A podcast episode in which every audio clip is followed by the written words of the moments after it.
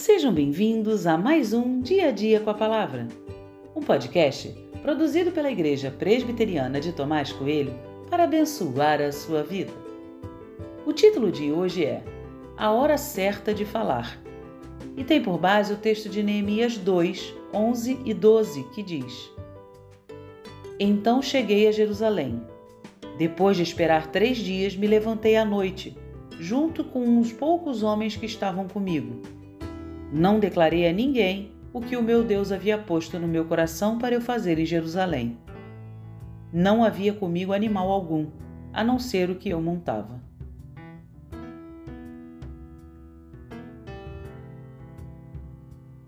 Neemias havia conseguido autorização do rei para ir ao encontro de seu povo em Jerusalém e ali participar do processo de reconstrução da cidade.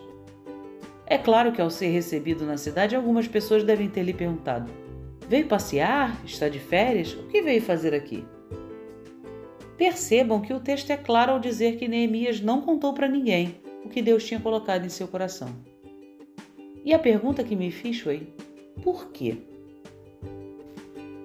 É claro que as possibilidades que coloco aqui são minhas reflexões particulares sobre o tema e de forma alguma encerram essa questão. Ao ler o texto, percebo que Neemias não conta a ninguém antes de fazer uma inspeção pessoal da situação da cidade.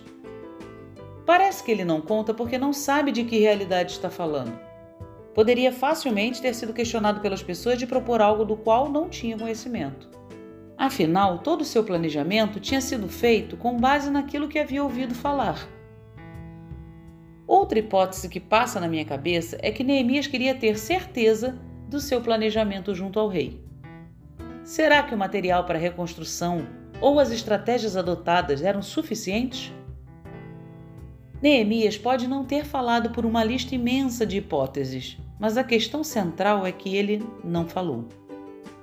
Mesmo ouvindo a direção de Deus para ir até Jerusalém, mesmo tendo sido ricamente abençoado por Deus diante da liberdade do rei, Neemias não contou a ninguém naquele momento.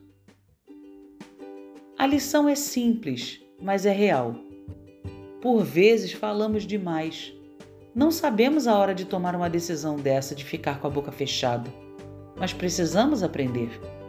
Às vezes, um ótimo projeto vai para o ralo porque foi falado antes da hora. Aprender a esperar a hora certa para falar é a lição aqui. Espere, analise, busque direção e só depois você fala. Não seja ansioso e nem muito menos precipitado. Tudo tem seu tempo.